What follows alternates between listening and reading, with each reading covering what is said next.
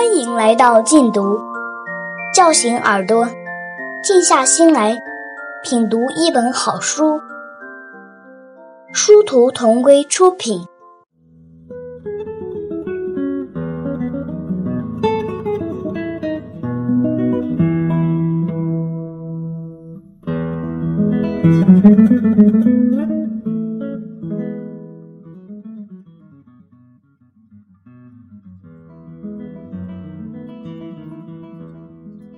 蓝色的海豚岛，美国斯奥台尔著，富定邦译，一部情节跌宕的女孩版《鲁滨逊漂流记》。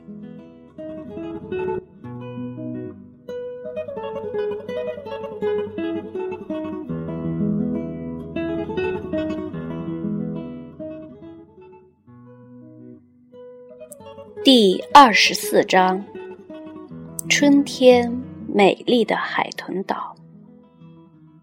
春天是花开的时节，水在峡谷中奔流，泻入海中，许多飞鸟又回到了岛上。泰罗尔和卢雷在他们出生的那棵树上筑了一个窝，用的是干海草、干树叶。甚至朗图背上的毛，在筑窝期间，每当朗图在院子里一不注意，它们就会飞扑下来，叼一嘴毛就飞走。对于这个，朗图当然不愿意。后来一直到他们把窝筑成，他总躲着他们。我给卢莉起个姑娘的名字是正确的。因为她下了一些带斑点的蛋，在她丈夫的帮助下，孵出了两只丑陋的小鸟。这对小鸟不久就变得很美丽。我给它们起了名字，修剪了它们的翅膀。不久，这两只小鸟就像它们的父母亲一样驯服了。我还找到一只小海鸥。这只小海鸥是从窝里掉到沙滩上来的。海鸥在峭壁和岩石上有坑洼的地方筑窝，这些坑洼一般都很小。我常常看到小海鸥在窝边摇摆不定，心里很是纳闷儿：它们为什么会掉不下来？它们很少有掉下来的。这只嘴上黄里带白的小海鸥受伤不重，不过还是把一条腿摔断了。我把它带回家，用两根小棍儿和海豹筋把骨头绑在一起。起初它不想走，后来因为它还小不能飞，就开始跛着腿在院子里走来走去。有了这些小鸟和大鸟，有了白海鸥和跟我形影不离的朗图，这个院子似乎成了一个安乐窝。要是我不想念图托克就好了，要是我不思念姐姐乌拉帕就好了。我不知道她在什么地方，不知道她面颊上画的标志是否真有魔力。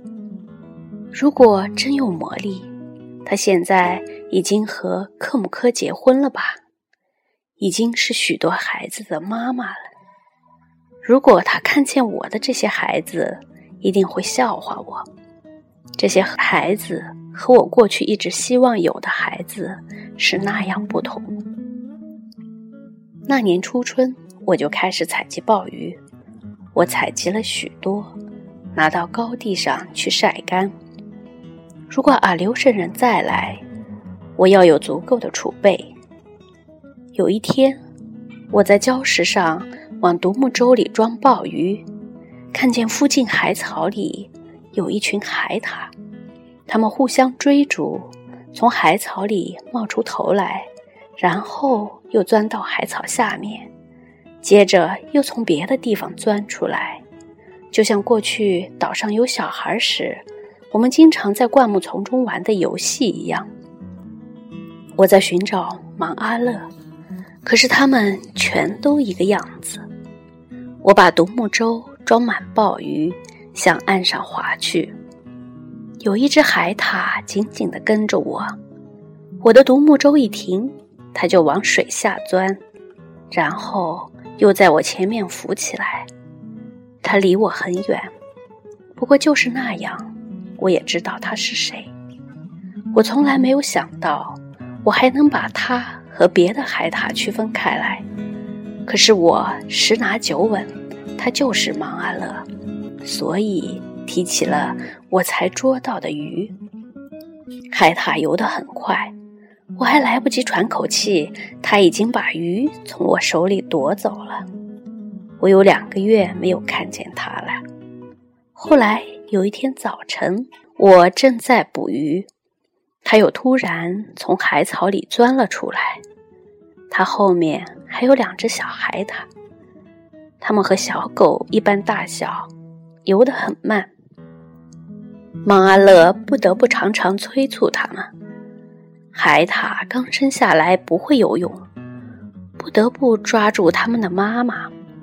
它用蹼脚把它们扫到水里，然后围着它们兜圈子，直到它们学会跟着游水为止。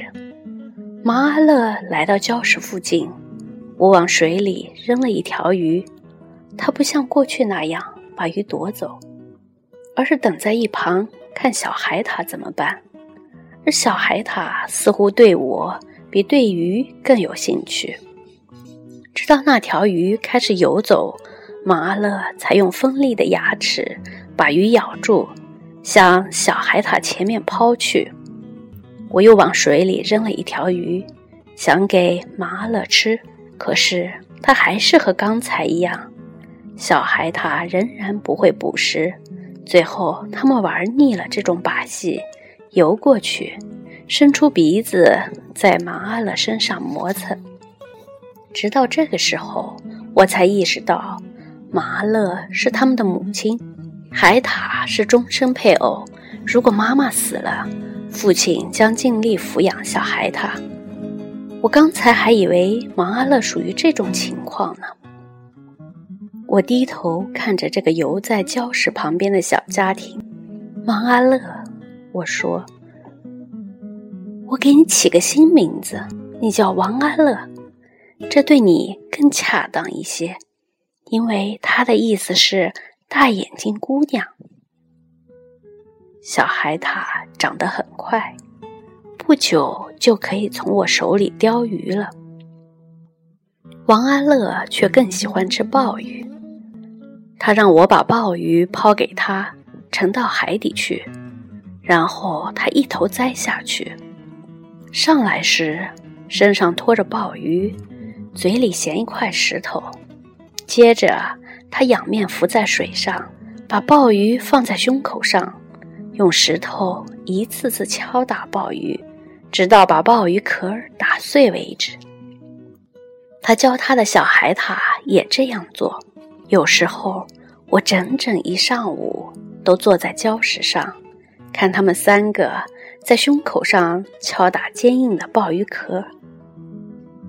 要是别的海獭不这样吃鲍鱼，我一定会以为王阿乐在玩游戏，让我高兴高兴。可是他们都这样吃，对他们这种吃法，我一直感到非常惊奇，就是现在。也还感到很惊奇。自从那个夏天，我和王阿乐跟他的小海獭交上朋友以后，我没有再杀过海獭。我有一件海獭披肩，一直用到破旧，也没再做一件新的。我也没有再杀过鸬鹚，去取它们美丽的羽毛，尽管它们的脖子又细又长。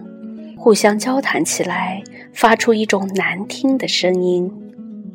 我也没有再杀海豹，取它们的筋了。需要捆扎东西的时候，我就改用海草。我也没有再杀过一条野狗。我也不想再用标枪插海象了。乌拉帕一定会笑我，其他人也会笑我，特别是我父亲。但对于那些已经成为我朋友的动物，我还是有这种感情。即使乌拉帕和我父亲回来笑话我，即使所有其他人都会来笑话我，我还是会有这种感情的。因为动物、鸟也和人一样，虽然他们说的话不一样，做的事不一样，没有他们，地球就会变得枯燥无味。